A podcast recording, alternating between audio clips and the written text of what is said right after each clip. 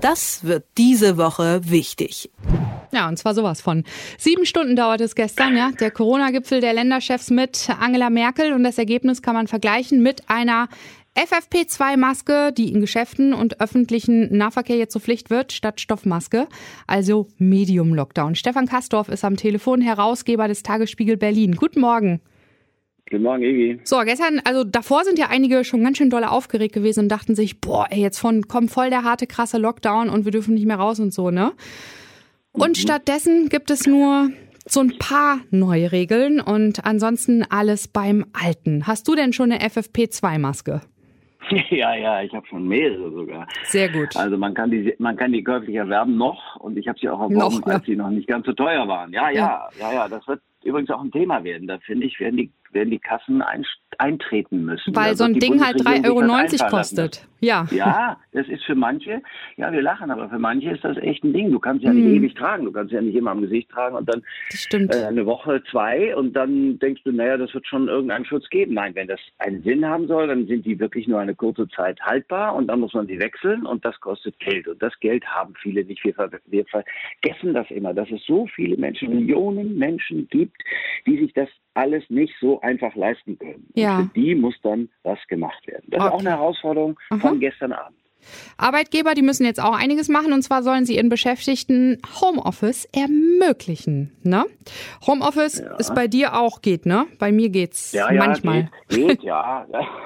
ja, manchmal ist es so ein bisschen doof, wenn das mit der Zoom-Konferenz oder Microsoft Teams nicht richtig klappt. Manchmal liegt es auch an mir. Mhm. Aber unabhängig jetzt mal davon, ja, das geht. Aber im Homeoffice merkt man erstmal, wie sehr einem die Kollegen fehlen. Das ist nämlich schon auch ganz gut, wenn man sich mal so ein bisschen austauschen kann. Ja. Und zwar auf anderer Ebene. Auf, seit nach zehn Monaten merkt man es, oder? Nach ja, zehn Monaten. Ich finde schon. Ja. ja, ich vermisse die Kollegen. Also natürlich sehe ich ab und zu mal welche, aber von der Ferne und dann mit ja. der Maske und dann renne ich schnell in mein Büro und schmeiße die Tür zu. Das ist natürlich auch alles Quatsch. äh, auf Dauer will man das mhm. ja nicht. Auf Dauer will man das nicht. Deswegen müssen wir uns ja auch, das ist ja der Trick an der ganzen Geschichte, möglichst daran halten. Nicht wahr? Mhm. Das ist äh, schon wichtig. Damit es schneller damit vorbei ist. Nicht Ja, und damit es nicht wirklich mal irgendwann den harten Lockdown gibt. Denn die Alternative zu all dem, was wir jetzt hier so gelesen haben, also ja. statt Stoffmasken FFP2 oder, oder ganz wichtig, mhm. nicht nur FFP2-Masken sind nötig, gibt noch andere sondern, äh, möglich, sondern auch diese medizinischen, die mhm. OP-Masken. Genau. Aber wenn du dann eben zu äh, deiner Oma oder was weiß ich willst, dann musst du eine FFP2-Maske mhm. haben. Na, lange Rede, kurzer Sinn.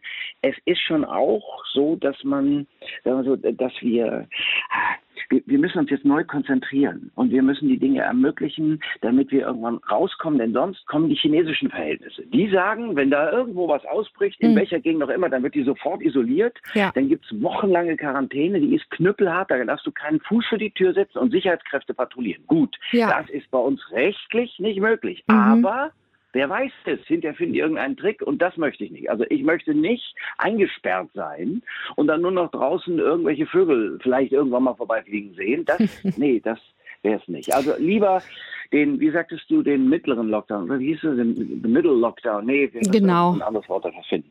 Mhm. Also jedenfalls diesen Lockdown machen. Ja.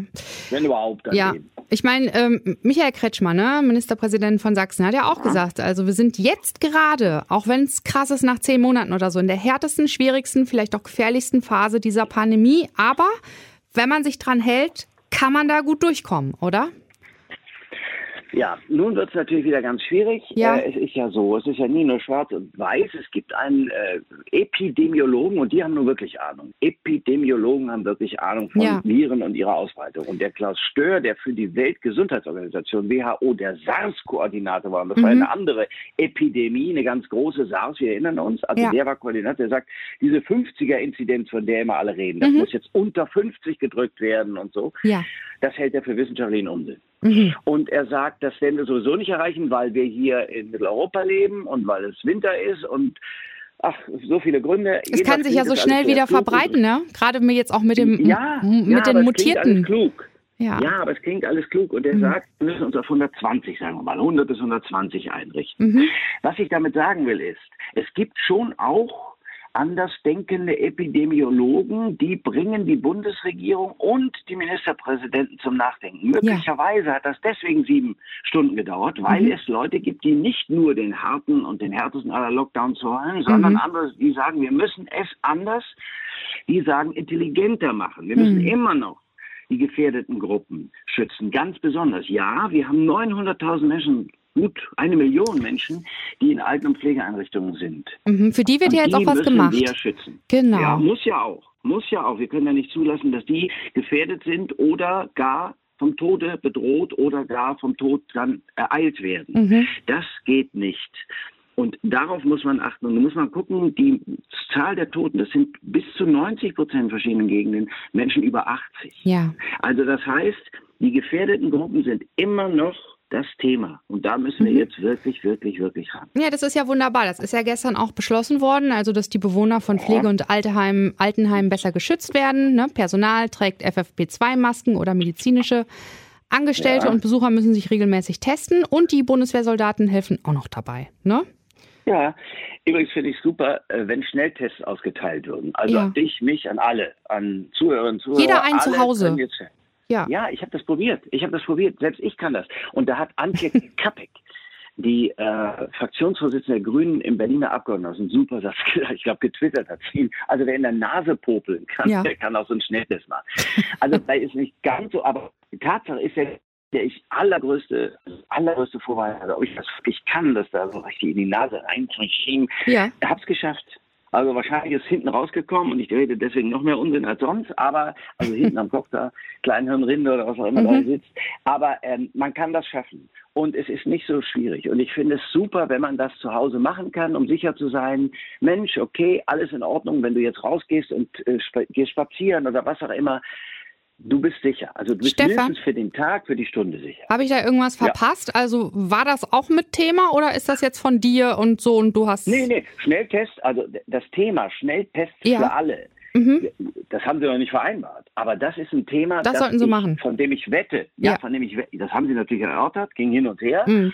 Ähm, und ich bin sicher, dass wir am 14. Februar, bis zum 14. Februar, dann soll das ja Lockdown vielleicht oder auch nicht enden, ich glaube ja nicht, aber ja. egal, dann bis dahin wird das Thema kommen. Da werden die Leute sagen, pass mal auf, das wollen wir jetzt haben. Ich glaube, hm. das ist eine gute Idee. So, auf jeden Fall. Da werden die Ministerpräsidenten sagen, ja. das muss gut sein. Ja.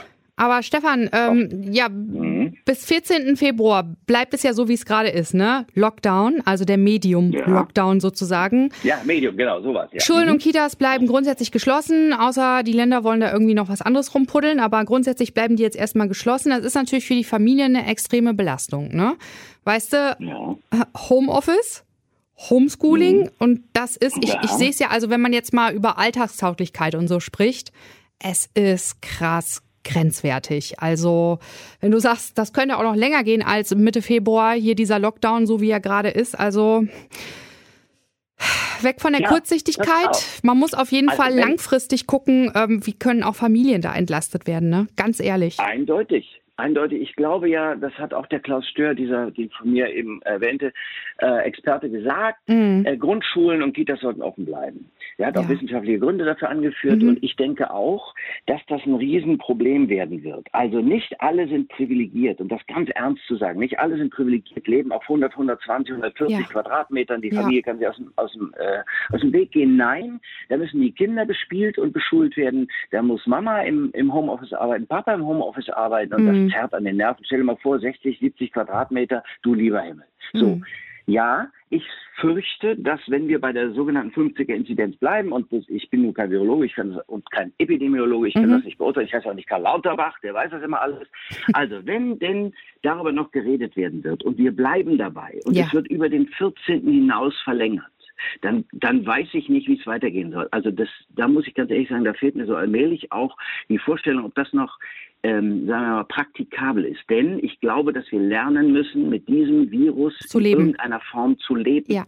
Das geht ja nicht weg. Du kannst dem Virus ja nicht sagen, so, ich schließe jetzt die Grenze und du bleibst draußen. Nee, Oder und es ist ja auch ihn auf Null runterzudrücken. Er kann immer wieder irgendwie dazwischen reinkommen. So. Ne? Deswegen, also. Exakt.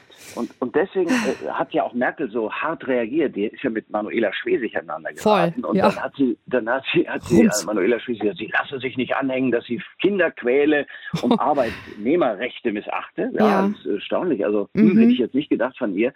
Tatsache ist aber, dass äh, den Eltern die Zunge raushängt und ja, irgendwann auch den voll. Kindern. Und dann guck die mal an, eins zu eins beschulen heißt, du kannst da nicht, also ein Kind sitzt ja in der Schule auch mal und guckt aus dem Fenster und wurde in der Nase Die werden kurzsichtig. Und, so.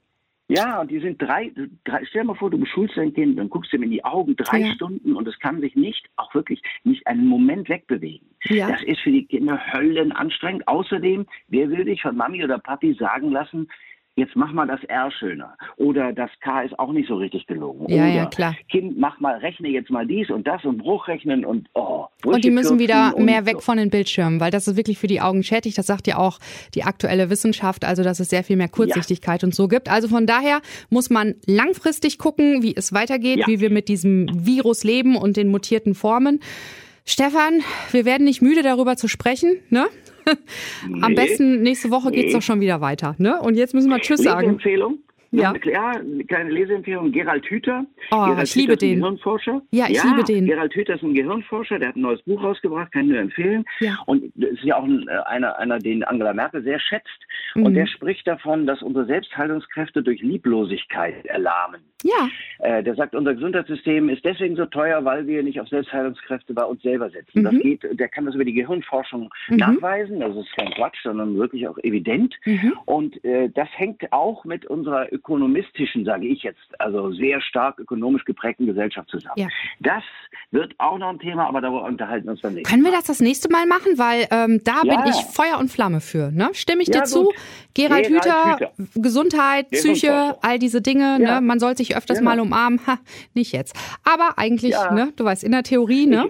imaginär, eine Umarmung nach Berlin. Stefan Kastorf, herzlichen Dank. Wir haben gesprochen über ähm, ja, die neuen Lockdown-Regeln, die gestern beschlossen wurden. Lockdown bleibt bis Mitte Februar. Mindestens ein paar neue Regeln gibt's. Ähm, sagen wir mal, wir sind von einem Light-Lockdown zu einem Medium-Lockdown gekommen und es bleibt abzuwarten, wie es weitergeht. Ich wünsche dir einen schönen ja. Tag. Jetzt erstmal durchatmen. Ebenso, Tschüss. Evi. Danke, tschüss. Das wird diese Woche wichtig.